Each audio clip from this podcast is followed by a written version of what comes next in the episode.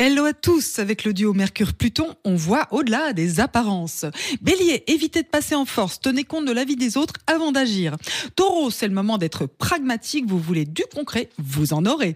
Gémeaux, partagez vos idées avec une équipe ou un réseau, ça portera ses fruits en octobre. Cancer, des questions d'organisation à gérer, parlez-en franchement avec vos proches. Lion, toujours en pôle position où vous donnez la marche à suivre à votre entourage. Vierge, quelle ingéniosité vous faites des étincelles, vous surmontez les obstacles avec brio. Balance, pour rencontrer des soutiens, il faut oser vous lancer, ayez confiance en vous. Scorpion, le mystère vous attire comme un aimant, mais une relation compliquée, hmm, c'est compliqué. Sagittaire, des opportunités à l'appel, examinez tout ça avec attention avant de vous engager.